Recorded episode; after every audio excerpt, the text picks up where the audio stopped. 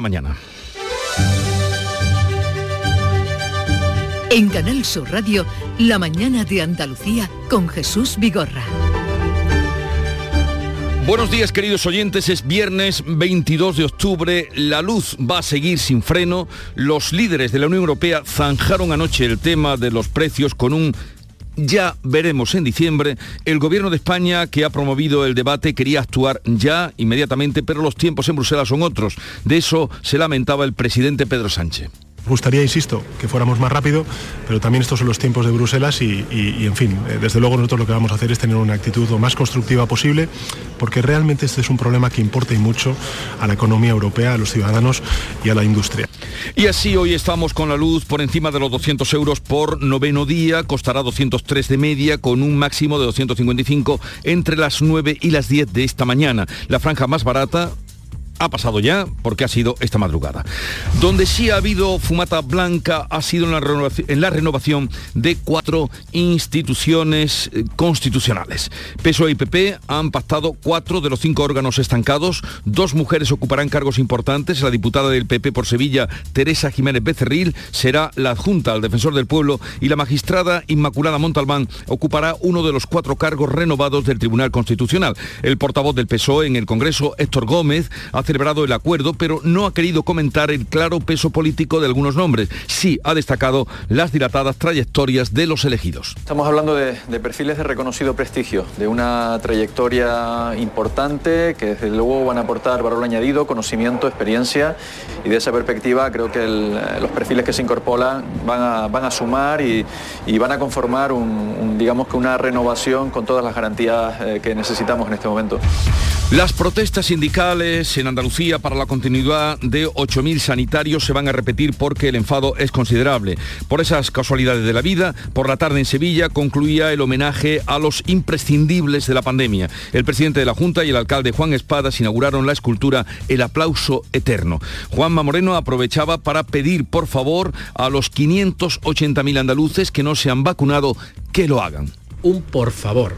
Un por favor a esos 580.000 andaluces que todavía no se han vacunado en nuestra comunidad autónoma por decisión personal.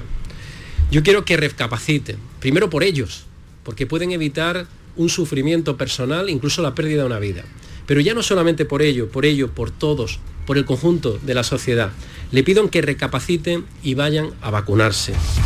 Esta noche se celebra en Oviedo la ceremonia de entrega de los premios Princesa de Asturias. Más modesto pero muy meritorio es el premio concedido a Carmen Gil, escritora afincada en Cádiz, es de la línea, es medalla de oro internacional de libros infantiles escritos en español en Estados Unidos. Ha sido una sorpresa enorme entre otras cosas porque yo no me había presentado. Fue la editora la que presentó mi libro. Y cuando me lo dijeron, bueno, daba salto de alegría. Tiene más de 130 libros publicados y traducidos a más de 20 idiomas. Y en cuanto al tiempo, ¿hay alguna novedad en el tiempo? En Almería y la costa granadina se esperan chubascos localmente fuertes y tormentosos. En las demás provincias el día será soleado con temperaturas más bajas, solo en Huelva no variarán.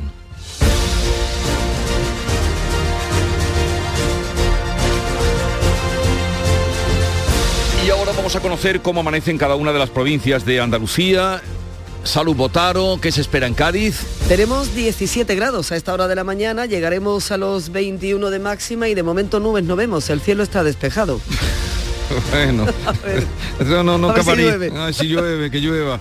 Eh, campo de Gibraltar, Fermín Soto. Bueno, pues aquí tenemos cielos prácticamente despejados, con algún que otro intervalo nuboso, temperatura 17 grados como en Cádiz y máxima prevista para hoy de 22. ¿Qué temperatura tendréis hoy en Jerez, Pablo Cosano? Pues bastante menos que días anteriores, 24 es la máxima, ahora mismo hay 14 y cielo raso. ¿Y por Huelva, María José Marín? Pues por Huelva a esta hora tenemos 13 grados, vamos a alcanzar los 28 cielos poco nubosos. En Córdoba, José Antonio Luque la máxima será más bajita, llegaremos a los 26, ahora tenemos 15 y el cielo limpio. ¿Qué día se espera en Sevilla, Araceli y Limón? Pues mira, han bajado las temperaturas y se nota, estamos a 16 grados a esta hora de la mañana y al mediodía no superaremos los 26, 27 grados. Ayer tuvimos 32. ¿Cómo viene el día por Málaga, Rosa Rico? Pues de momento despejado y con 20 grados, pero se esperan lluvias en la Axarquía por la tarde y que la máxima llegue a los 26. Vale, el, el único apunte de posibles lluvias en Jaén César Domínguez. Aquí también apuntan algunas lluvias, chubascos, dicen ocasionales en Cazorla y Segura, pero ya sería última hora. Tenemos 17 grados en la capital,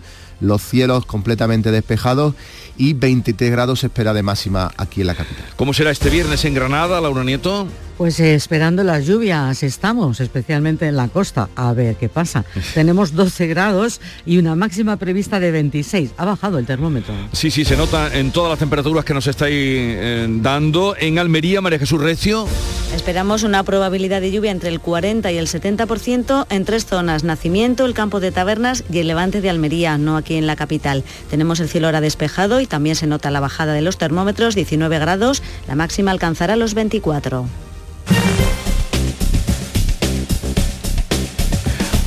Sepamos ahora cómo está la situación del tráfico en Andalucía. Conectamos con la Dirección General de Tráfico. Desde allí nos informa Lorena Alonso. Buenos días. Muy buenos días. Actualizamos el estado de las carreteras de Andalucía. A esta hora no hay retenciones ni incidencias, tanto en la red vial principal como en la secundaria. De momento se circula con tráfico fluido y cómodo. Eso sí, como siempre, desde la Dirección General de Tráfico les pedimos mucha precaución al volante.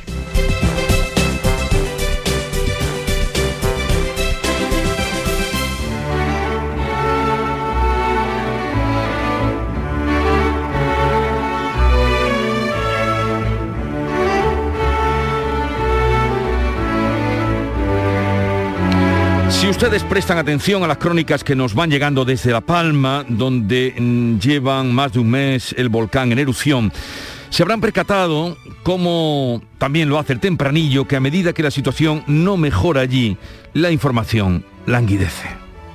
Tempranillo del volcán. La erupción de la noticia fue como la del volcán y durante algunos días los comentarios de todos como la lava corrían. Ay, qué pena, qué tristeza, primera casa engullida, y la iglesia, y el colegio, y la tierra en ascuas vivas. Mas como hace más de un mes, ya la lava no es noticia, aunque esté haciendo más daño que hizo en los primeros días. Si durara dos semanas más, no me extrañaría que apagáramos la tele al ver la misma noticia. Toito es acostumbrarse, la vieja copla, decía.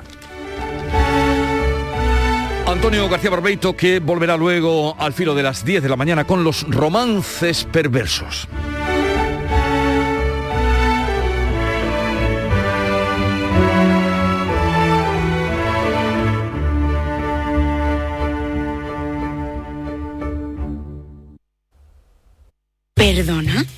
¿Desde cuándo es influencer Laura? Laura, desde nunca. ¿Y este post? A ver, hashtag tapas nuevas, hashtag caprichito, hashtag inspiración. Eh, ha jugado al triplex y le ha tocado. Fijo. Triplex de la 11. Podrás ganar hasta 150 euros por solo 50 céntimos. Hay tres sorteos diarios. Triplex de la 11. No te cambia la vida, pero te cambia el día y el post. 11. Cuando juegas tú, jugamos todos. Juega responsablemente y solo si eres mayor de edad. Violencia sexual no es una película. Llama al 016 si necesitas información o ayuda. Delegación del Gobierno contra la Violencia de Género. Ministerio de Igualdad. Gobierno de España. No hay que acabar con el miedo, sino con lo que produce el miedo. La mañana de Andalucía con Jesús Bigorra. Noticias. Vamos a contarles la actualidad de este día. El gobierno andaluz se compromete a reforzar la sanidad, pero advierte el presidente de la Junta que no hay varitas mágicas y que se llegará hasta donde permita el presupuesto. Carmen Rodríguez Garzón. Era la respuesta de Juanma Moreno a las protestas que se celebraban este jueves, eh, convocadas por los sindicatos contra la decisión de la Junta de no renovar los contratos de 8.000 de los 20.000 profesionales sanitarios que fueron empleados durante la pandemia. Esto decía el presidente. Y desde luego vamos a hacer todo lo que esté en nuestra nuestras manos para intentar que ese dique de contención, que la sanidad pública esté lo más reforzada posible. Vamos a llegar hasta donde podamos llegar. Evidentemente, maritas mágicas no hay, ya nos gustaría, ni tenemos una máquina que fabrique dinero, tenemos recursos limitados e intentamos con esos recursos limitados llegar al máximo posible. Recuerdan desde la Consejería de Salud que no se ha despedido a nadie, que se han terminado los contratos temporales y no se han renovado, pero también destacan que el 100% de los médicos seguirán y que también más del 60% del personal de enfermería. Pero esto es insuficiente para los sindicatos. Estamos bajo mínimo. Por eso nosotros queremos y exigimos que se vuelva a contratar a todo el personal necesario para poder ponernos al día y dar una calidad sanitaria que merecen los andaluces. No sobra nadie, necesitamos más personal, como estáis viendo, más estabilidad y más sanidad pública. Si no hay una rectificación por parte de la Junta, seguirán las protestas las próximas semanas. Sube la tasa de incidencia COVID en Andalucía, se sitúa por encima de 30 y preocupa la llegada de una nueva variante desde el Reino Unido. Beatriz Galeano. Por eso la Junta va a estar vigilante en la frontera con Gibraltar por si aparecieran nuevos casos de esta variante denominada Delta Plus. La Consejería de Salud ha notificado este jueves en Andalucía 307 nuevos contagios y 5 muertes más por COVID y se abre el debate de nuevo sobre el uso de las mascarillas después de que Madrid haya anunciado que dejarán de ser obligatorias en los colegios, en los recreos y al aire libre a partir del próximo lunes. La ministra de Sanidad, Carolina Darias, ha pedido prudencia y ha reclamado la actuación conjunta entre todas las comunidades. Yo lo que pido a todas las comunidades autónomas es que sigamos yendo de la mano, porque toda esta actuación conjunta nos ha permitido ser fuertes, ser un modelo de éxito. No vale que unos corran más que otros tenemos el Consejo Interterritorial, tenemos la Conferencia Sectorial de Educación.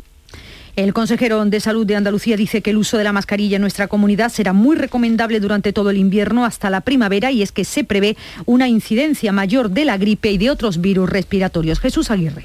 Vemos que vamos a tener incidencia en gripe, no va a ser excesivamente alta y sí, sí, sí vamos a tener posiblemente más incidencia en virus respiratorios sincitial, que ya la estamos, ya la estamos viendo.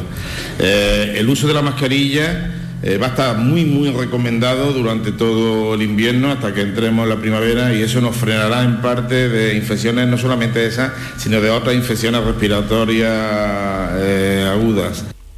PSOE y Partido Popular cierran un acuerdo para renovar el Constitucional, el Tribunal de Cuentas, el Defensor del Pueblo y la Agencia de Protección de Datos, cuyo mandato estaba caducado. Olga Moya. Aunque de momento el acuerdo no llega para el Consejo General del Poder Judicial, Pedro Sánchez urge a los populares a renovar también el órgano de gobierno de los jueces. Aún queda el Consejo General del Poder Judicial, el órgano de gobierno de los jueces. Es un poder muy importante en una democracia como es el Poder Judicial y me gustaría que el Partido Popular y el resto de grupos parlamentarios eh, pudieran llegar a un acuerdo para renovarlo.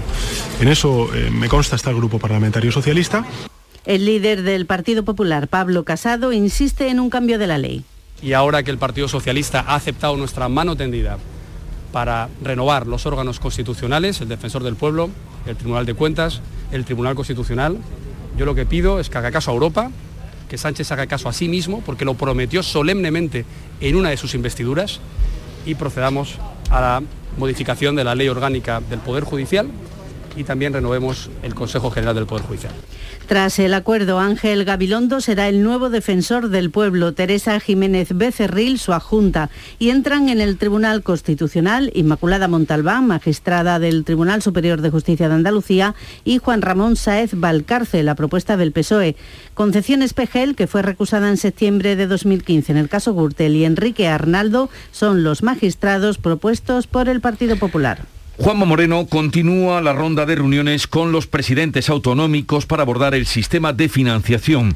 Hoy recibe en el Palacio de San Telmo al gallego Alberto Núñez Fijo. El presidente andaluz ha negado en las últimas horas que ambos defiendan modelos autonómicos enfrentados, aunque nuestra comunidad quiere hacer valer su peso poblacional. Esto no favorece los intereses de Galicia, pero en el reparto de los fondos Moreno cree que se pondrán de acuerdo. Tercer encuentro que celebra ya el jefe del Ejecutivo andaluz para hablar de esa reforma del sistema de financiación. Anteriormente se reunió con los presidentes de la Comunidad Valenciana y de Murcia, con los que Moreno sí compartía los criterios para la reforma por ser las comunidades peor financiadas. Frente Común desde Andalucía contra el nuevo peaje que prepara el Gobierno en las autovías. La Junta lamenta la falta de diálogo para tomar una decisión de este calado y considera además la consejera de Fomento que la solución para salir de la crisis no es cargar de más impuestos a los ciudadanos. Marifran Carazo. No es el momento para plantear un nuevo impuesto, lo llame como lo llame el gobierno de Pedro Sánchez, no deja de ser una nueva carga impositiva que toca el bolsillo de los ciudadanos en un momento de máxima dificultad. En estos momentos hay que ayudar a los ciudadanos, a los andaluces, y hay que favorecer esa reactivación económica y la creación de empleo, bajando impuestos, como está haciendo el Gobierno de la Junta de Andalucía. En esta misma línea, el presidente de la patronal andaluza cree que no añadir más costes a los ciudadanos y a las empresas. Javier González de Lara considera que antes hay otras prioridades acabar con esta mm, terrible crisis mm, sanitaria, económica y social y, por supuesto, afrontar eh, el principal problema de los ciudadanos ahora mismo, que es el desempleo y el coste energético y el coste de las materias primas que está perjudicando tantísimo a las empresas. Por lo tanto, añadir más coste a los ciudadanos, añadir más coste a la empresa va a ser muy complicado. La Junta se compromete a que los andaluces no paguen ese peaje en las autovías que sean de titularidad autonómica. Los empresarios de Cádiz han levantado la voz también contra esos peajes y hoy hablaremos a partir de las 8 con la secretaria de la Confederación de Empresarios de Cádiz, Carmen Romero. El Consejo Europeo ha terminado esta noche el debate de la luz, pero sin acuerdo. Los líderes de los 27 han cerrado un texto común sobre cómo afrontar la crisis energética, pero sin ninguna acción concreta como pide España. Recomiendan que a los países que requieren medidas urgentes que rebajen impuestos y ofrezcan ayudas a los hogares vulnerables y empresas. También urgen a la Comisión Europea a que estudie los mercados de gas y electricidad y a que considere medidas a medio y largo plazo para que la energía sea asequible. Francia, por ejemplo, ha decidido ya pagar un bono a quienes ganen menos de 2.000 euros netos mensuales para paliar la subida de los carburantes. El primer ministro, Jean Castex, lo anunciaba hace unas horas. Vamos a dar una indemnización de 100 euros a los franceses que ganan menos de 2.000 euros netos. ¿Por qué ponemos el límite en 2.000 euros? Porque eso es lo que se llama salario medio. Es decir, hay tantos franceses que ganan por debajo de 2.000 como por encima. Este sobrecoste de la energía se nota ya en la cesta de la compra. La OCU ha calculado esa subida en un 10%. José Carlos Cutiño, el delegado de la Organización de Consumidores y Usuarios de Andalucía, lo cifraba así. En algunos productos esenciales estamos viendo subidas ya entre el 8 y el 10%, la leche, los huevos, la carne de pollo es decir, evidentemente eh, el problema es que la, subida en los precios energéticos tiene un efecto inflacionista brutal porque se incorpora a los costes de explotación y de producción de todo tipo de, productos y servicios. El ministro de Agricultura, el Ministerio de Agricultura y las comunidades autónomas van a seguir negociando el plan estratégico de la política agraria común, la PAC. Andalucía representa el 36% de la renta agraria nacional y supone la tercera parte de los perceptores de la PAC, un argumento que la consejera de Agricultura planteaba en la reunión de este jueves con el Ministerio para defender que se amplíe el número de ecoesquemas, aquellas ayudas que se otorgan a las prácticas beneficiosas con el medio ambiente. Carmen Crespo confía en que se pueda conseguir en la sucesión reuniones que se lleven a cabo. Hemos pedido más ecoesquemas que reflejen la diversidad productiva de Andalucía. Esto no es una cuestión política, esto es una renta para nuestros agricultores y ganaderos. Y teniendo en cuenta los costes de producción que en este momento tienen por la energía, la subida de la energía, por la sequía, no podemos ahora mismo lastrarle las oportunidades a través de minimizar su aportación de la PAC. Acuerdo entre Estados Unidos y los principales países europeos, entre ellos España, para la supresión de aranceles a los productos comunitarios. El acuerdo contempla que España y el resto de países mantengan sus impuestos digitales nacionales, la conocida como tasa Google, hasta que entre en vigor el acuerdo sobre fiscalidad de empresas al que se llegó en el seno de la OCDE. Será el 31 de diciembre de 2023. Según la ministra de Hacienda, María Jesús Montero, el acuerdo proporciona seguridad jurídica al tejido productivo español. Hasta mil para personal civil ofrecerá la nueva base logística militar en Córdoba durante los próximos cinco años. La oferta pública de empleo se realizará por el Centro de Mantenimiento de Vehículos de Liguerón antes de transferir ese nuevo personal a la base logística, según ha informado el jefe de centros logísticos del Ejército, el general Enrique Ruiz Alonso. Además, esos mil trabajadores como personal civil laboral, la base tendrá más de 1.100 personas en personal militar y unos 100 funcionarios. En La Palma, las dos coladas que obligaron el miércoles a nuevos desalojos han confluido en una sola. Y forman ahora un muro de lava de dos metros de altura que acecha más edificaciones de la laguna. En su camino hacia el mar puede sepultar el barrio entero, puede bordearlo y causar menos daños, lo que avanzaba el director técnico del Plan de Emergencias Volcánicas, Miguel Ángel Morcuende. En consecuencia, el problema que podemos tener, y es por lo que se tomaron medidas, es que la colada salte hacia la próxima cuenca y termine bajando por lo que es la carretera hacia la costa. Y unos desconocidos, lo hemos sabido, han rescatado los perros atrapados en el estanque, ese rodeado de lava y que van a ser sacados de allí con un dron. Se autodenominan equipo A, incluso han dejado una pancarta en la que dicen que los perros están bien. Este viernes se va a celebrar la ceremonia de entrega de los premios Princesa de Asturias en el Teatro Campo Amor de Oviedo. Antes, a mediodía, los reyes, acompañados de la princesa de Asturias y su hermana, la infanta Sofía, van a recibir en el Hotel La Reconquista a todos los galardonados y anoche se celebraba el concierto inaugural con la presencia de toda la familia real. Hoy es el día de los galardonados, entre ellos, ya lo saben, siete científicos por su papel en el desarrollo en tiempo récord de algunas de las vacunas contra el coronavirus. 7.20 minutos de la mañana, vamos enseguida con la revista de prensa de Paco Reyero. En el origen está la clave. ¿Quieres volver a lo esencial? Hay un programa de desarrollo rural para ti. La Red Rural Nacional pone a tu disposición ayudas para iniciar tu proyecto vital en el entorno rural. Eres origen. Conecta con el desarrollo rural. Red Rural Nacional, Ministerio de Agricultura, Pesca y Alimentación, Gobierno de España.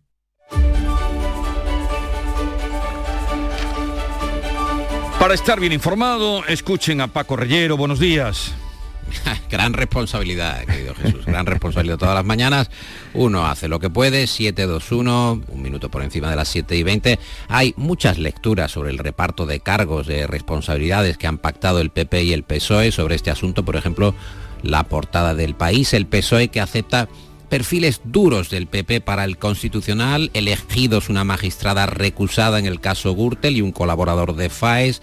El gobierno, seguimos en el diario El País, sitúa a un juez propuesto por Podemos y a otra cercana a los socialistas. El mundo resuelve la cuestión considerando que tanto el gobierno como el PP se reparten el constitucional con cuatro perfiles afines. Es mucho más explícito, más claro. PP y PSOE pactan que Jiménez Becerril sea la adjunta al defensor del pueblo junto a Ángel Gabilondo, noticia que leemos en Voz Populi. En ese mismo digital el PP cede y Sánchez saca, entre comillas, a la bestia negra, que dicho así pareciera, no sé, una, especie de, de, engendro, la bestia negra del separatismo del Tribunal de Cuentas. El acuerdo del Gobierno y el PP para renovar los órganos prevé la salida de Margarita Mariscal de Gante, que ha liderado el proceso contable contra los 34 ex altos cargos del gobierno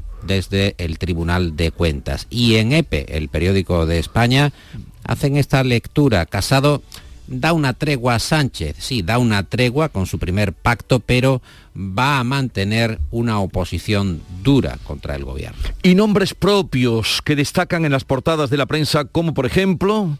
Por ejemplo, en el país, Merichel Batet, la presidenta del Congreso, quien pide al Supremo que le diga si quita el escaño al diputado de Unidas Podemos, Alberto Rodríguez, condenado por agredir a un policía. En el mundo, Batet dice, dilata la retirada del acta al diputado y el PP le avisa, avisa a la presidenta de prevaricación. La portada íntegra de ABC es también para Batet y este titular, el dilema de Batet, cumplir con la ley o con los socios de Sánchez. La portada del mundo también, la imagen de portada del mundo es para un bebé, Alma, la hija del volcán, así la llaman, que mm. nació tan solo dos horas después de que el volcán de cabeza de vaca entrara en erupción y hoy protagoniza esa fotografía de apertura del diario de Unidad Editorial. La razón cita a The Economist para referirse a Isabel Díaz Ayuso, la nueva esperanza de la derecha española. El Mundo, Ayuso, que quita las mascarillas en el patio pese a la oposición del Ejecutivo, del gobierno de Sánchez. Acabamos de escuchar a Darías, a la ministra de, Sanidad. En La Razón hablan de guerra por el uso de la mascarilla en el recreo y que Sanidad rechaza el anuncio de Madrid de que los cubrebocas bocas dejen de ser obligatorios en el patio. Incluso sin distancia de seguridad. Y otro nombre propio que eh, rescatamos de Voz Populi, eh, es Paolo Gentiloni, eh, el hombre clave para que Sánchez pueda vender sus reformas en Bruselas. Es el comisario de Economía que va a visitar Madrid la próxima semana y ahí está el dinero. Vamos a ver las reformas de, de Sánchez, si se llega a un acuerdo y ya sabes, la, la carretilla europea, Jesús, si viene el dinero o, o no viene el dinero. Y asuntos diversos muy interesantes en las cabeceras de hoy. En el mundo, por ejemplo, nos cuentan que la banca internacional huye del mercado eléctrico español, no le gusta nada cómo está el asunto de las eléctricas en España y dicen es el que menos nos gusta. Quieren salir de la inversión en la electricidad en, en España. En Infolibre las comunidades del PP prometen bajar impuestos en 2022, mientras, eso sí, exigen más dinero al gobierno central en el nuevo sistema de financiación. El país editorial, la derecha, en el diván. Hablan y, analizan de la derrota del conservadurismo alemán que demanda un rearme ideológico que neutralice la tentación ultra de sus votantes. En el Independiente dicen que en el gobierno hay indignación con Otegui, con la última representación, con la última eh, dramatización pública de Otegui. Moncloa está echando cuentas para tratar de evitar a Bildu en la foto presupuestaria y en distintas cabeceras leemos que representantes de Bildu, de PNV y también de Podemos van a acudir este sábado en San Sebastián a una manifestación por los derechos de los presos de ETA. A lo mejor uh -huh. la próxima que organizan es por las víctimas.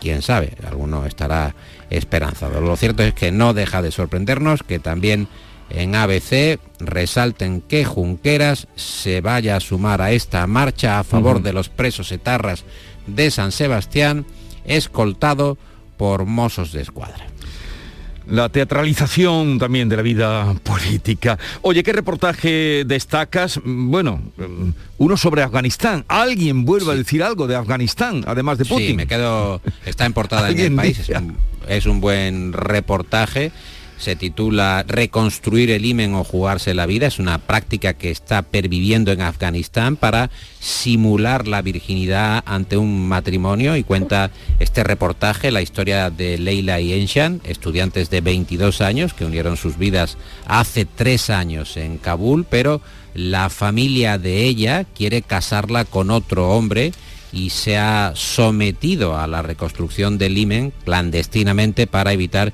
esto que erróneamente se llama un crimen de honor. Y te cuento una más de internacional, antes de dar paso a los deportes, la sección estrella de la radiodifusión de la mañana en Canal Sur, el desafío judicial de Polonia que divide a los líderes de la Unión Europea y Merkel que se desmarca del ala dura de la Unión Europea y aboga por una solución dialogada. Vamos a ver qué pasa con los polacos que está muy eh, tensa la situación. Vale, damos paso ya a Nuria Gaciño, le ha sacado los colores, pero ella habla de los colores del Betis, que se jugará a ser líder de grupo en Alemania. Sí, porque la situación de su grupo en la Liga Europa sigue igual, tras ese empate a uno de ayer en el Benito Villamarín, se adelantaba el Betis al transformar un penalti Borja Iglesias, cuando apenas quedaba un cuarto de hora para terminar el partido pero el empate para el Bayer Leverkusen llegaba poco después. Un lanzamiento de Andrich fue desviado por William Carballo, despistando a Claudio Bravo, que pese al gol fue el mejor del encuentro sin duda. El Bayer Leverkusen lidera el grupo con los mismos puntos que el Betis,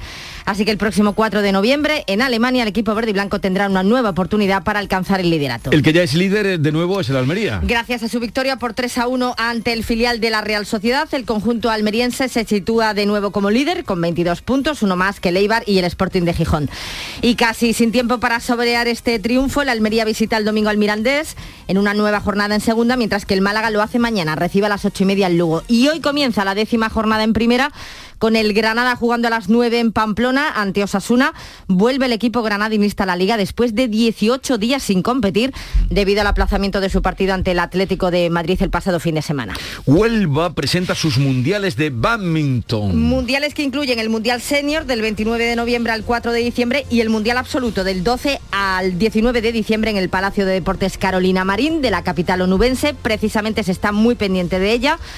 A día de hoy la probabilidad de que pueda participar en este mundial no es alta, dado que su recuperación de la última lesión de rodilla que le privó de estar en esos Juegos de Tokio. Es cierto que está en marcha, pero es muy difícil que participe si no puede competir por el oro. De todos modos, su, su presencia está asegurada, asistir, va a asistir, como lo va a hacer esta tarde Teresa Perales, la nadadora ganadora de 27 medallas paralímpicas, va a asistir a recoger su premio Princesa de Asturias de los Deportes 2021. Desde luego, capital del badminton, Huelva, por merecidos, eh, por la persistencia de implantar ese deporte y por Carolina. Y por ella, claro. Eh, que tengáis un buen fin de, fin de semana, Paco y Nuria. Igualmente. Igualmente para los oyentes.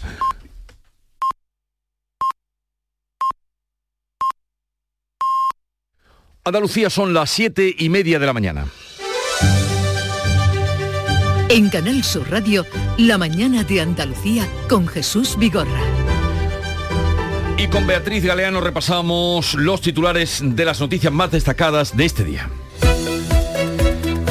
Las protestas sindicales para la continuidad de 8.000 sanitarios se van a repetir. Este jueves ha habido concentraciones en las ocho provincias. Salud defiende que en noviembre habrá 12.000 contratos más que a principios de la pandemia y que no se despide a ningún médico. Concluye en Sevilla el ciclo de homenajes a los sanitarios y profesionales esenciales durante la pandemia. La octava escultura del aplauso eterno luce ya en Sevilla. El presidente de la Junta presente en el acto ha pedido, por favor, ha dicho, a los 580.000 andaluces que no se han vacunado que lo hagan. La incidencia acumulada sube ocho décimas en Andalucía hasta alcanzar los 30,6 casos. Salud informa de cinco fallecimientos y 307 nuevos positivos en las últimas 24 horas. La tasa nacional se queda en 43 puntos. El consejero de Salud insiste en que la mascarilla va a ser necesaria en invierno. PSOE y Partido Popular acuerdan renovar cuatro de los cinco órganos constitucionales con mandatos ya caducados. Solo queda pendiente el Consejo General del Poder Judicial. Entre los nuevos cargos hay dos mujeres andaluzas. La diputada del Partido Popular por Sevilla, Teresa Jiménez Becerril será la adjunta al defensor del pueblo y la magistrada Inmaculada Montalbán, medalla de Andalucía, ocupará uno de los cuatro cargos renovados del Tribunal Constitucional. Los líderes de la Unión Europea aplazan las decisiones sobre el precio de la energía hasta diciembre. La luz se mantiene hoy por noveno día por encima de los 200 euros, costará 203 euros de media con un máximo de 255 entre las 9 y las 10 de la mañana. La franja más barata ha sido de madrugada. Nada se sabe de los 15 náufragos desaparecidos hace ahora una semana. Salvamento Marítimo ha hallado un segundo cadáver de la patera hundida el domingo con 12 personas en la costa almeriense. La escritora linense afincada en Cádiz, Carmen Gil, medalla de oro internacional de libros infantiles latinos en Estados Unidos. Tiene más de 130 libros publicados que se han traducido a más de 20 idiomas. En esta ocasión ha sido premiada por su libro Doña Hortensia. Esta noche se celebra en Oviedo la ceremonia de entrega de los premios Princesa de Asturias. El chef José Andrés, los desarrolladores de las vacunas contra la COVID o la activista por los derechos de las mujeres, Gloria Steinem, son algunos de los galardonados este año.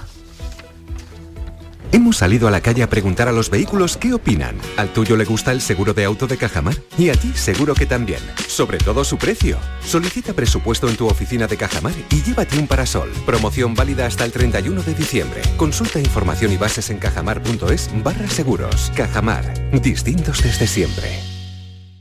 En el origen está la clave. ¿Quieres volver a lo esencial? Hay un programa de desarrollo rural para ti. Para ti, que quieres emprender un camino cerca de la tierra. Estos programas te ofrecen la oportunidad que estabas buscando. La Red Rural Nacional pone a tu disposición ayudas para iniciar tu proyecto vital en el entorno rural. Eres origen. Conecta con el desarrollo rural. Red Rural Nacional, Ministerio de Agricultura, Pesca y Alimentación, Gobierno de España. Las claves económicas con Paco Bocero. Paco, buenos días. Buenos días Jesús, ¿qué tal? Todo llega, todo llega, como el viernes. y la historia, la breve historia económica con final musical que nos vas a contar hoy. Exactamente. Oye, eh, ¿qué tiene que ver la inflación con el Bitcoin? Es una buena pregunta, ¿verdad? Mira, pues a tenor de la memoria que siempre es corta, estamos viendo como la preocupación más importante que tenemos ahora en la economía, al margen del tradicional, la tradicional del paro, son los precios. Los precios disparados en la energía y no solo en ella. El miércoles el presidente de la Asociación de Fabricantes y Distribuidores, dijo que las grandes empresas de consumo también están sufriendo el impacto en los costes de las materias primas, la luz y el transporte, y si bien ha descartado que haya desabastecimiento de productos, especialmente los alimentarios, ha advertido que sí habrá subida inminente. Sí, sí, algo que nos estamos esperando viendo la situación. De hecho, ya ha habido empresas de alimentación que los han subido. Sí, es inevitable, pero ahora que estamos en esta situación con un IPC del 4%, no está más de recordar otros tiempos, ya que muchos análisis se remontan a los años 70 para hacer comparativas, y no está de más echar un vistazo a esos precios de entonces. Eh, en aquella década los precios subieron un 13,6% al año, con 1977 como peor referencia, ya que en ese año se dispararon más de un 24%. En la siguiente, la de los 80, las cosas no fueron mejor. La subida fue del 8,6% anual y la vieja peseta perdió nada más y nada menos que la mitad de su poder adquisitivo. Eso me recuerda a las devaluaciones de la moneda, que eran continuas, devaluación de la peseta. Ahí está, desde que ingresamos en la eurozona se acabaron esas famosas devaluaciones competitivas que resolvían el problema puntual y causaban un daño tremendo a medio y largo plazo, un empobrecimiento importante. Así que nos llegamos a estos últimos 21 años donde la situación ha cambiado mucho.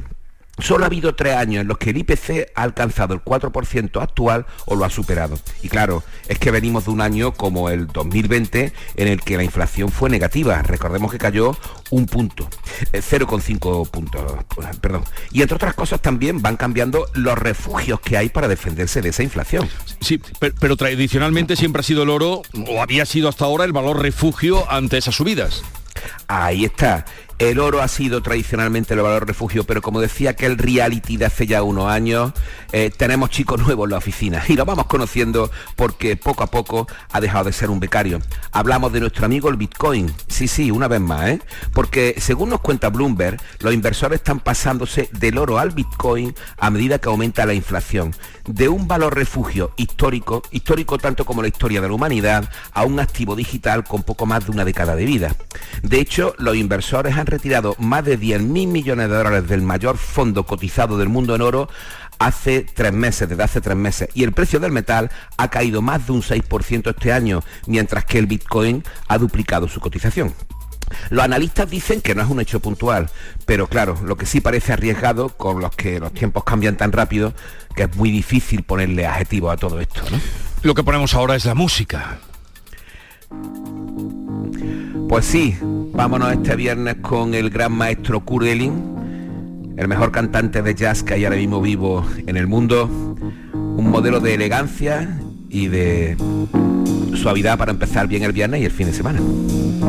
Esto pertenece a su último disco, Super Blue.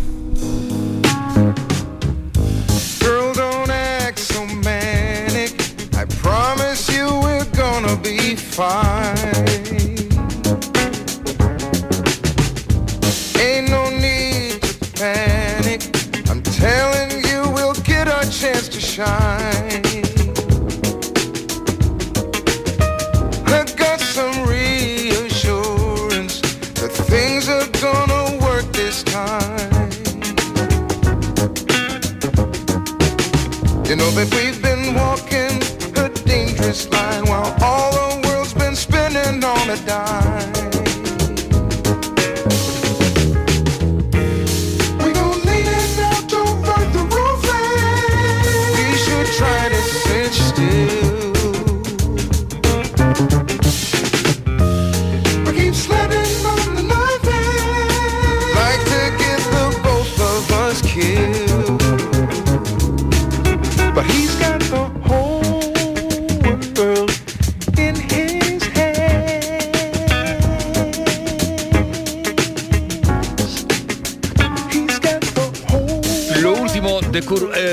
Que es uno de los favoritos de nuestro querido Paco Vocero y no es de extrañar pues por esa delicadeza que nos ofrece a esta hora de la mañana. Paco, ¿Estás ahí? Sí, claro, por supuesto. Que te estoy diciendo que tienes muy buen gusto. te lo agradezco enormemente, pero gusto para gusto el de Curelin cantando. adiós, que tenga un buen fin de semana.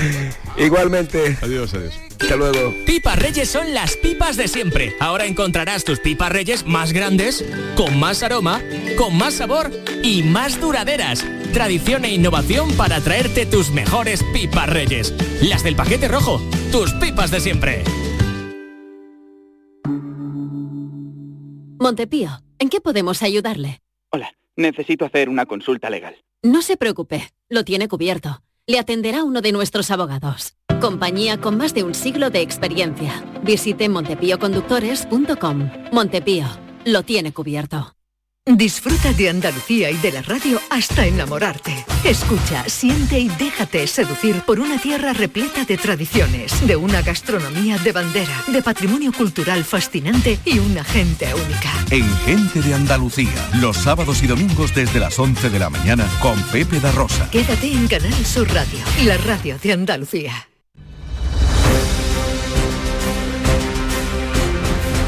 Vamos a contarles otras noticias de Andalucía. Hay buena voluntad para avanzar en el ferrocarril en Almería, pero habrá que esperar un poco más. Ese es el resultado de la reunión entre el Ayuntamiento de Almería y Adiz. Ayer hablábamos con su alcalde y de esa reunión que ha trascendido, María Jesús Recio.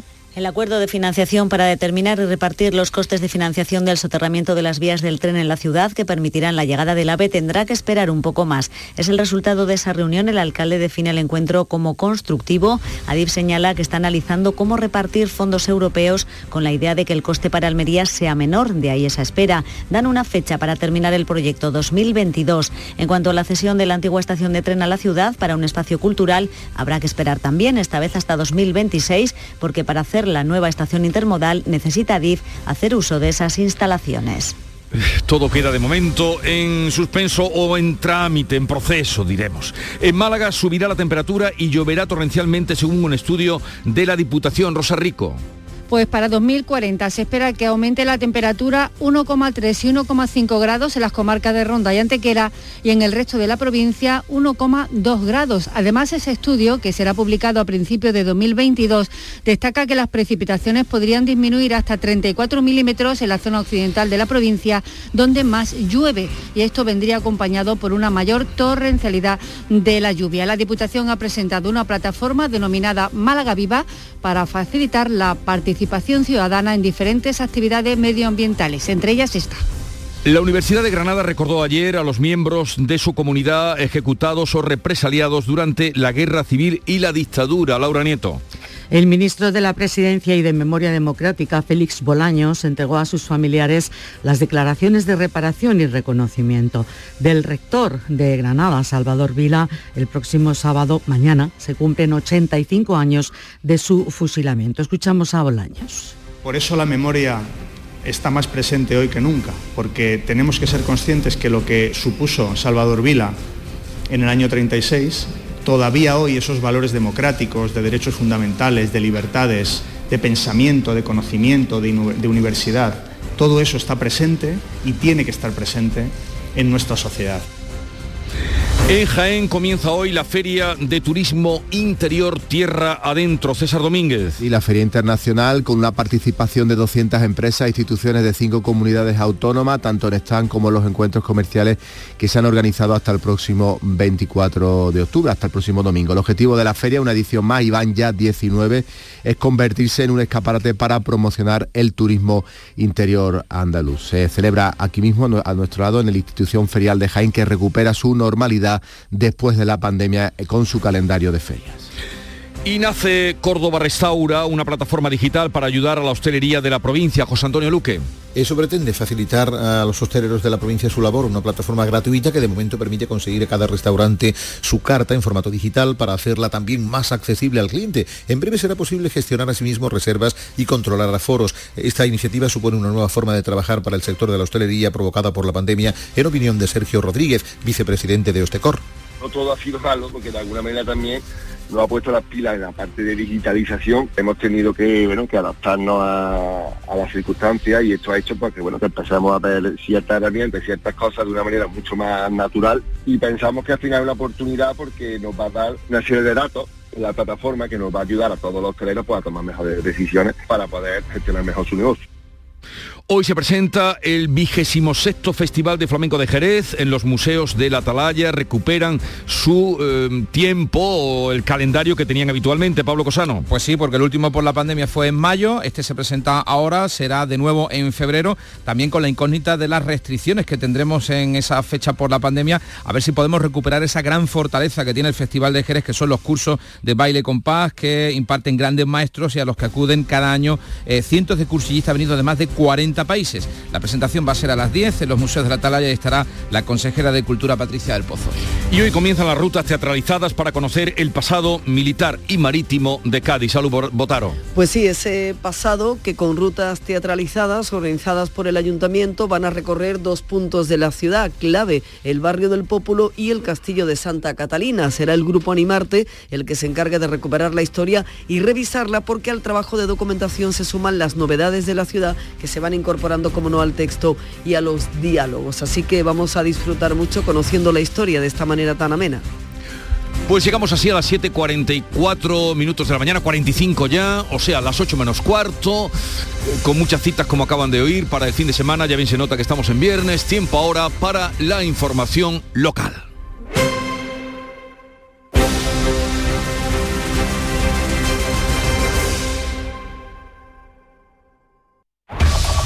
En la mañana de Andalucía de Canal Sur Radio, las noticias de Sevilla, con Araceli Limón. Cuidado si va a salir de casa porque hace fresco y se nota, ¿eh? Han bajado las temperaturas, a esta hora estamos a 15 grados y la máxima no va a superar los 26. Para que se hagan una idea, ayer fue de 32. Ignacio Automoción, tu centro multimarcas en Utrera, te ofrece la información del tráfico. Pues a esta hora hay 6 kilómetros de retenciones en la entrada a Sevilla por la 49, por la autovía de Huelva, 3 kilómetros en el Centenario, dirección Huelva, 2 en la carretera de Villavista, 2 kilómetros y medio en la carretera de Utrera, 2 en la de Coria, una en la de un kilómetro en la de Mairena y otro en la gota de leche en dirección a la ronda urbana norte. La circulación es intensa en las entradas a Sevilla por el Alamillo, por el puente del Patrocinio, por Juan Pablo II y por el puente de las Delicias. Relájate porque tendrás garantía de 24 meses, atención personalizada, vehículos por encargo, variedades en sub o crossover. www.ignacioautomoción.com Ignacio Automoción tiene la solución. Este sábado, edición especial del Llamador. Desde las nueve y media de la mañana, en RAI Sevilla, el traslado del Señor del Gran Poder en su misión a tres barrios Amate. Síguenos también por nuestra app y web desde cualquier parte del mundo. En Canal Sur Radio, las noticias de Sevilla. La policía presentó ayer tarde tres establecimientos en la calle Tajo, en las inmediaciones del Benito Villamarín, unas horas antes del encuentro entre el Betis y el Bayer Leverkusen, que terminó con empate a uno. Un comercio de alimentación y un depósito de bebidas por vender alcohol a menores y un bar por la venta de bebidas para su consumo en la calle. Y Sevilla tiene ya una escultura o la escultura dedicada a los profesionales esenciales de la pandemia, especialmente los sanitarios, las esculturas que hay en otros puntos de Andalucía. Dos manos con el gesto de aplaudir. Está en el Parque de Magallanes, cerca de la Torre Peli, una obra de un metro setenta, pero que se ve más alta porque está sobre un gran pedestal. Con estas manos, ha dicho el presidente de la Junta, Juanma Moreno, se recuerda los aplausos y fundamentalmente el agradecimiento que sentimos hacia esos trabajadores durante el confinamiento podamos plasmar los momentos que hemos vivido en esta durísima pandemia, en los momentos más difíciles. La mayoría de la sociedad se fundía en aplauso hacia nuestros profesionales y trabajadores sanitarios y hacia todos los trabajadores que han sido completamente esenciales en esta difícil, complicada y pandemia que hemos vivido. Sevilla ha sido la última capital andaluza en inaugurar esta escultura, obra del sevillano José Antonio Narva, Navarro Arteaga. El alcalde Juan Espadas ha agradecido el trabajo de los sectores esenciales y se ha mostrado orgulloso de que esta escultura forme ya parte de la ciudad. Es el reconocimiento a la unidad, a la cooperación y a lo mejor de nosotros mismos en el peor momento. Se incorpora al paisaje urbano de la ciudad de Sevilla, pero se incorpora también a aquellos lugares en los que eh, los sevillanos y sevillanas pasearán, recordarán y sin duda también darán testimonio de lo vivido. La escultura de agradecimiento se inaugura justo cuando los sindicatos aumentan sus protestas para pedirle a la Junta que renueve todos los contratos que hizo el SAS durante la pandemia, 4.500 en Sevilla. La Junta insiste en el esfuerzo económico que se ha hecho para renovar parte de estos contratos, pero los profesionales sanitarios quieren que se renueven el 100%. Esos 8.000 puestos de trabajo ya estaban antes, desde 2008 ya estaban. Nos los vuelven a quitar. Son eh, súper necesarios para la estructura de la plantilla. Va a afectar a todas las categorías, incluso aunque nos digan que la primaria va a estar reforzada, muy reforzada, es una primaria que ya venía muy mermada. La policía local también fue fundamental en esta pandemia y el ayuntamiento ha aprobado en pleno abonar el millón de euros que todavía le debía a los agentes por las horas extra y los turnos fuera de horario que hicieron durante el último año. la decisión ha contado con el apoyo de todos los grupos todos los grupos municipales, pero la oposición ha criticado el retraso en este pago. El portavoz del sindicato profesional de la policía, Luis Val, se muestra satisfecho. Solamente nos queda agradecer tanto a la delegación de gobernación y seguridad como la Delegación de Recursos Humanos, bueno, el esfuerzo que, que han hecho ha sido una cuestión larga, ha sido dura y esperemos que, bueno, que estas circunstancias se solucionen lo antes posible por el bien de todos. En las últimas horas se han registrado en Sevilla 40 nuevos contagios y afortunadamente ningún fallecimiento. El Mediterráneo y el Atlántico son testigos de una encrucijada de culturas, costumbres y gentes. Gastronomía, naturaleza y patrimonio emocionan en Ceuta, una ciudad con personalidad única. Descúbrelo desde 69 euros en tu agencia de viajes de confianza. Servicios turísticos de Ceuta. Ceuta, donde se unen las emociones. La mejor danza vuelve al Teatro Central los días 22 y 23 con Rachir Urandán y la pieza Variación. Y en la sala A, doble sesión de Andrés Lima los días 22, 23 y 24 con Shock 1 y Shock 2. Más información en teatrocentral.es, Agencia Andaluza de Instituciones Culturales, Junta de Andalucía. En Canal Sur Radio, las noticias de Sevilla. El Ministerio de Transportes ha aprobado el proyecto para la construcción del enlace entre la A4 y la S20. La idea es permitir la conexión con el sector urbano San Nicolás Oeste y ese enlace va a facilitar todos los movimientos entre ambas carreteras sin tener que usar la vía secundaria, la A8008. Miren, el proyecto implica una reforma integral del actual enlace que conecta a la autovía A4, o sea, la carretera que viene del aeropuerto hacia Sevilla con la S20, que es la vía de circunvalación que rodea las barriadas de Pino Montano y de San Jerónimo. Y el Ateneo de Sevilla ha presentado cómo será la cabalgata de los Reyes Magos. Tendrá el mismo formato, el mismo recorrido y el número de carrozas 33, lo mismo que antes de la pandemia. Por cierto, 13 de las carrozas van a ser nuevas. Habrá una dedicada a la Torre del Oro. El director artístico Jesús Corral Zambruno ha explicado cómo serán las carrozas en las que vengan los Reyes Magos.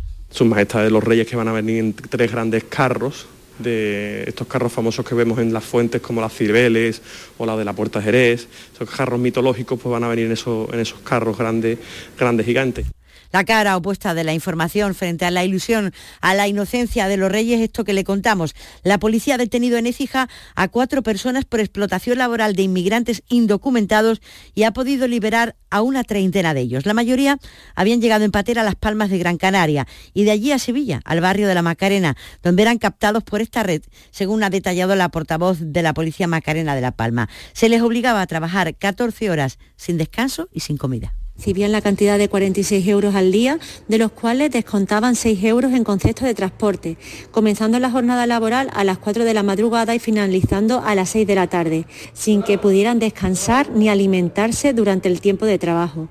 Lora del Río ha sido el escenario de un simulacro regional Respuesta 21. Esto es un ejercicio para prepararse por si hay inundaciones en la ribera del Guadalquivir. Se movilizaron 170 efectivos de emergencia entre cuerpos de seguridad sanitario y unidad militar de emergencia para realizar una operación ficticia, una prueba de rescate, evacuación y búsqueda de personas desaparecidas. Está pensado solamente para aquellos que tienen riesgo por inundaciones, que no son todas.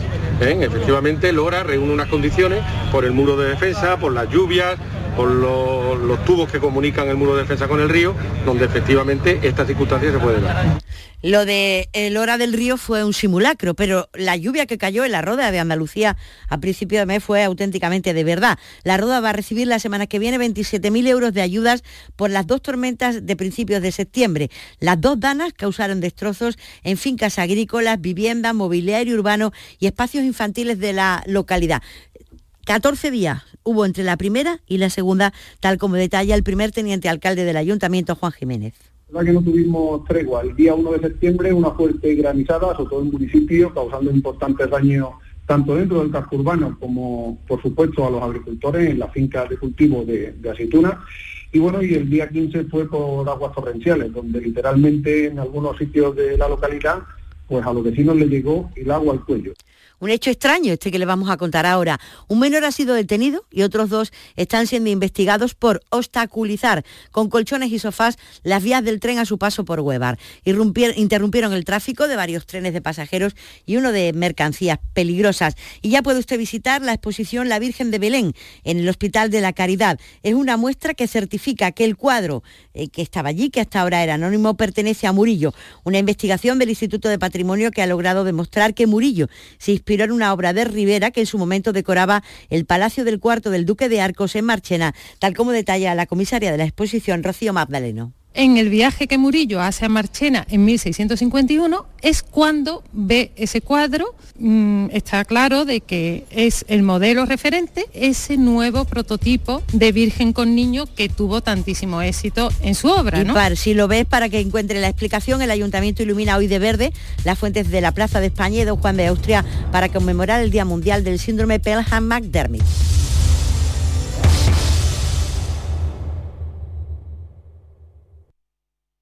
Escuchas La mañana de Andalucía con Jesús Vigorra, Canal Sur Radio. Aquadeus, el agua mineral natural de Sierra Nevada, patrocinador de la Federación Andaluza de Triatlón, les ofrece la información deportiva.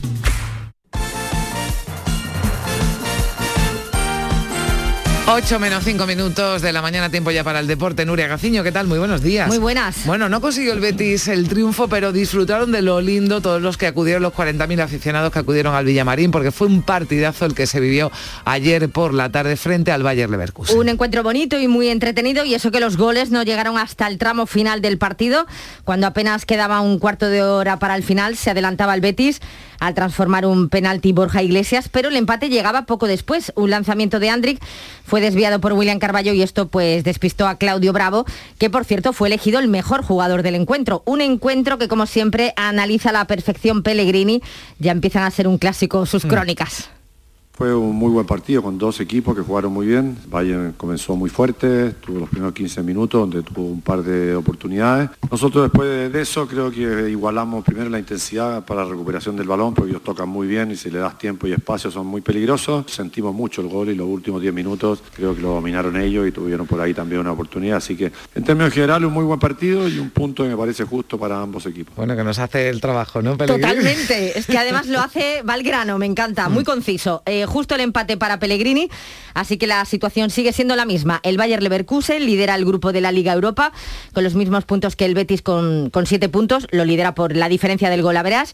El próximo 4 de noviembre se ven las caras de nuevo en Alemania, así que de nuevo en juego la primera posición. El Celtic es tercero con tres puntos tras ganar al Ferenbaros por 2 a 0. Bueno, pues así están las cosas de la Liga Europa y muy contentos como está la segunda división porque de nuevo el Almería es líder, Nuria. Gracias a su victoria por 3 a 1 ante el filial de la Real Sociedad el conjunto almeriense lidera de nuevo la segunda, tiene 22 puntos, uno más que el y el Sporting de Gijón. Y el técnico Rubí que ha aprovechado pues para lanzarnos a todos un mensaje, que valoremos lo que está haciendo la Almería. Es muy difícil eh, ganar siete partidos de once, encima vas líder, eh, pues mejor, ¿no? Y yo quiero que me gustaría que le demos valor, nosotros lo vamos a intentar alargar todo lo que podamos, pero que el equipo esté peleando, aunque de vez en cuando pierda el liderato, lo vuelva a recuperar, todo eso es positivo, porque el equipo quiere decir que está eh, peleando por lo mejor. Pues sí, claro que lo valoramos. El, Almería, que por cierto no va a tener mucho tiempo para saborear este liderato, porque el domingo visita al Mirandés a las 2 de la tarde en una nueva jornada en segunda y el Málaga lo hace mañana, recibe a las 8 y media al Lugo. Bueno, pero decíamos que esto no paraba, ya comienza una nueva jornada en primera y además con un equipo andaluzo y el Granada. Eh, juega a las 9 de la noche en Pamplona ante Osasuna, vuelve el equipo granadinista a la liga después de 18 días sin competir debido al aplazamiento de ese partido ante el Atlético de Madrid el pasado fin de semana.